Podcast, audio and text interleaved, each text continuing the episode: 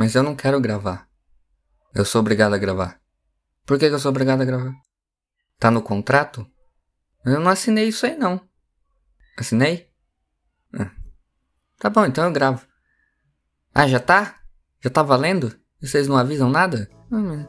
Oi, gente! Tudo bem? Não vi vocês aí.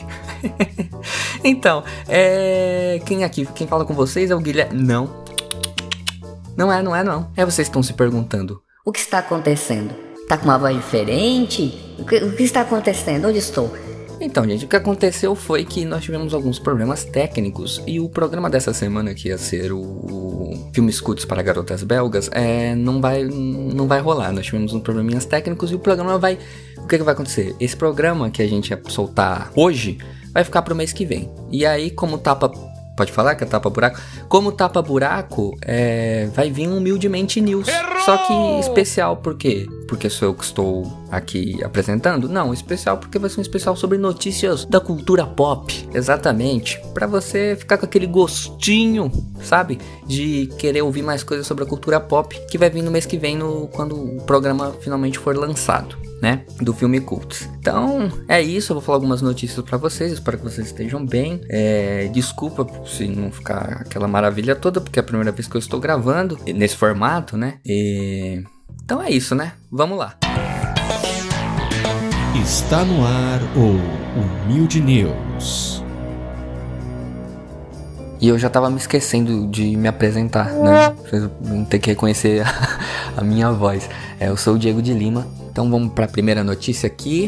Advogado de Scarlett Johansson diz que Disney reagiu de forma misógina ao processo. Vixe, minha nossa senhora. É, para quem não tá sabendo, a atriz, né, moveu um processo contra a Disney por conta do filme da Viúva Negra. Por quê? É, no contrato dela, ela ganha uma porcentagem da bilheteria. E no contrato estava escrito que ia ser lançado apenas e exclusivamente no cinema. E depois aqui é pro streaming. Só que a Disney fez os dois, né? Porque se você pagar um, um, acesso lá, um valor, você consegue assistir o filme antes. E isso não tava no contrato e por isso que ela tá processando, né? Aí o advogado dela, o John Berlinski, tava dando uma entrevista e ele falou. Depois de inicialmente responder este processo com um ataque misógino contra Scarlett Johansson, a Disney agora está previsivelmente tentando esconder sua má conduta em uma arbitragem confidencial. Ih, rapaz, ele continua aqui. Por que a Disney tem tanto medo de resolver este processo publicamente? Porque sabe que as promessas da Marvel Studios, né, de dar à Viúva Negra um lançamento tradicional nos cinemas, como os outros filmes, estava diretamente ligado com garantir que a Disney não canibalizasse as receitas de bilheteria para aumentar as assinaturas da Disney Plus. No entanto, foi exatamente isso que aconteceu. Estamos ansiosos para apresentar as evidências irrefutáveis para provar. Fecha aspas. Então é, tá, tá feio o negócio aí, né? Demoraram tanto para lançar o filme da mulher, né? E ainda por cima fazem um negócio que não tava no contrato, né, bicho? Tá errado, ela tá certa em processar. Muito corajosa ela em processar a Disney, porque Disney é muito gigante e o que tem de advogado e pode levar esse processo por anos, né? E aí, para quem não sabe, a Viúva Negra vai estar disponível no Disney Plus no dia 25 de agosto. Por enquanto só tá nos cinemas e se você fizer esse Premier Access, que é o que tá dando essa confusão aí. E por conta disso tá tendo um processo. Eu ainda não vi o filme, né? Eu vou esperar ficar para todos os assinantes da Disney Plus. É, esperei anos eu acho que esse filme tinha que ter saído, tipo, na fase 2 ou fase 3 na Marvel no máximo. Aí mataram a personagem e resolveram fazer um filme com ela. É brincadeira. Uma outra notícia sobre um ator, membro do universo Marvel, é que o Chadwick Boseman, o nosso eterno Pantera Negra, vai ser homenageado em um evento beneficente. A Stand Up to Cancer vai fazer um programa que vai ser transmitido em mais 60 canais na América do Norte, com o objetivo de arrecadar doações, né, para o tratamento e a luta contra o câncer. É a doença que, infelizmente, é, levou o ator com apenas 43 anos de idade. A homenagem vai contar com a presença da Simone Boseman, que é a esposa do, do ator, é, além do Anthony Anderson, Trai Ho, Sofia Vergara e Ken Jeong.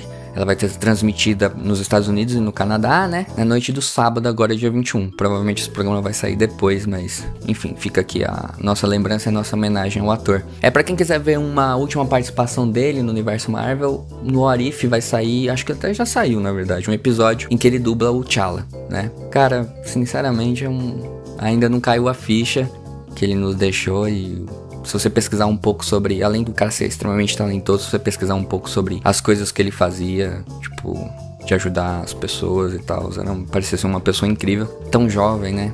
E menos importante, mas além disso tudo, a gente perdeu o Pantera Negra, né? E não sei como é que a Marvel vai fazer, mas eu acho que é insubstituível. Vão ter que escolher um outro caminho. Colocar um outro ator simplesmente não, não vai conseguir sabe? Seguir em frente com a história, vão ter que trocar muita coisa. Agora falando um pouquinho sobre o universo DC, para as pessoas não me acusarem de ser Marvete, apesar que eu sou mesmo. Mas enfim, é, o filme da Canário Negro tá em desenvolvimento pela HBO Max. Olha que legal. Olha que bacana.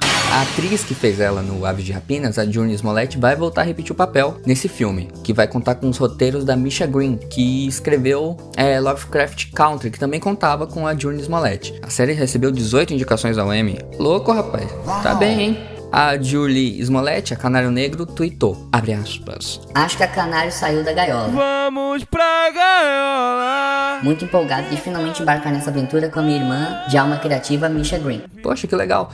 É, eu gostei bastante da atriz, eu gostei bastante da Canário Negro no, no filme, Aves de Rapina. Foi um filme que eu gostei bastante, apesar de que achei ele meio ruinzinho, assim, uns probleminhas e tal, mas eu me diverti bastante com o filme. É, gostei da maneira como eles trataram o personagem da Arlequina, é, sem essa questão toda dela com o Coringa, tipo, ela se libertando disso. É, gostei por não é, sexualizarem a personagem, como aconteceu no primeiro Esquadrão Suicida, que tava demais, né? E no filme da Rapinas não teve isso. Foram os pontos positivos do filme, as personagens eram legais, a história eu achei meio é, mais ou menos, né, e tal.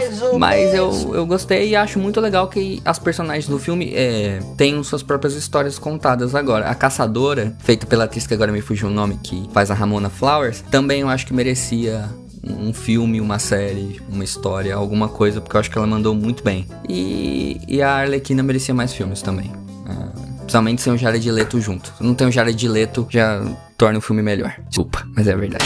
Agora vamos falar um pouquinho sobre música. O Rock in Rio 2022 conseguiu reconfirmar a presença de quatro bandas de rock: Iron Maiden, Dream Theater, Megadeth e Sepultura. Dessas, a única que nunca tinha tocado no festival é a Dream Theater. O resto já tocou 32 vezes, porque é assim que funciona no Rock in Rio. Você vai os mesmos cantores, as mesmas bandas toda santa vez. É fantástico. Algumas atrações brasileiras que também estão confirmadas pro, pro evento são a Isa, que vai se apresentar no dia 4 de setembro, junto com Justin Bieber, Demi Lovato e mais uma atração internacional que ainda vai confirmar. É, as bandas de metal que eu falei no início vão se apresentar no dia 2 de setembro, que acho que ficou conhecido como dia do metal, que é o dia que o Rock in Rio toca rock.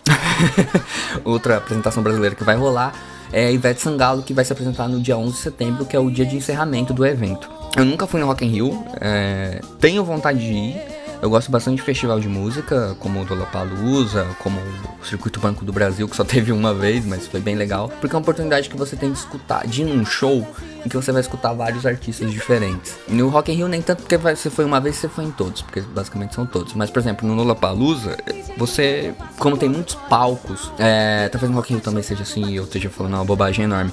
Mas como tem muitos palcos, você acaba conhecendo coisas novas. Teve artistas que eu conheci graças ao, ao Lollapalooza, de ver notícias sobre e alguns de ter visto tocando lá. Isso é bem legal. Mas assim, o que dificulta no Rock in Rio pra quem é de São Paulo é que, que nem eu e que nem o Guilherme, dono desse podcast, é que é no Rio de Janeiro ou em Lisboa, né? o Rock in Rio é no Rio em Lisboa. E é longe, e aí você tem que ter hospedagem e tudo mais. Mas um negócio que eu tenho vontade de conhecer. Mais uma notícia de música, puxando uma sardinha pra uma banda que eu amo. Pela sétima vez o The Killers emplacou um álbum no topo da parada britânica. Pressure Machine, o nome do álbum. E ele também é o sétimo álbum dos americanos, o que quer dizer que eles estão meio que com 100% de aproveitamento na Terra da Rainha. Fechando o top 10 temos Swore, da Olivia Rodrigo, Love in Stereo, do Jungle, We're Artists Together, do Dave, Happier That Ever, da Billie Eilish. Planet Hair, da Doja Cat, Great Hits do Queen, Futuro e Nostalgia da Dua Lipa, Therapy Annie Mary, da Annie Mary e Divisão do Ed Sheeran, porque eu não sei falar divisão em inglês. Ai, que dá zero pra ele. E o nome do álbum do Ed Sheeran é uma divisão, então fica divisão, né? É, tá bom. É... e o Ed Sheeran tá no top 1 das músicas mais tocadas com Bad Habits.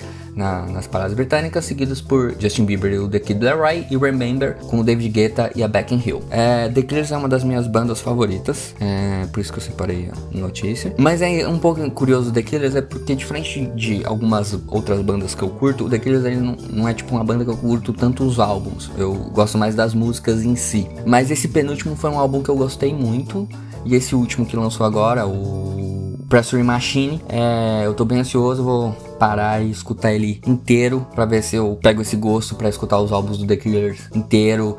É, não só os hits de sucesso, como acaba acontecendo. Então, gente, é isso. Espero que vocês tenham gostado. O Guilherme me contou que vai ter muita novidade vindo aí, muita coisa boa, coisas quentes, fervendo. Hum. é, reforçando, o filme Scouts para Garotas Belgas vai sair mês que vem, né? Vocês podem acompanhar a gente no Instagram, Insta Humildemente, no Twitter, TT Humildemente, no nosso site, site humildemente.wixsite podcast. Vocês podem entrar em contato com a gente pelo e-mail podcast humildementefalando@gmail.com e para escutar de novo esse episódio, caso vocês queiram escutar mais episódios, a gente está disponível em tudo quanto é plataforma de áudio. É só pesquisar o nosso nome, humildemente falando, que vocês vão achar. Então é isso, um abração e até mais. Humildemente falando.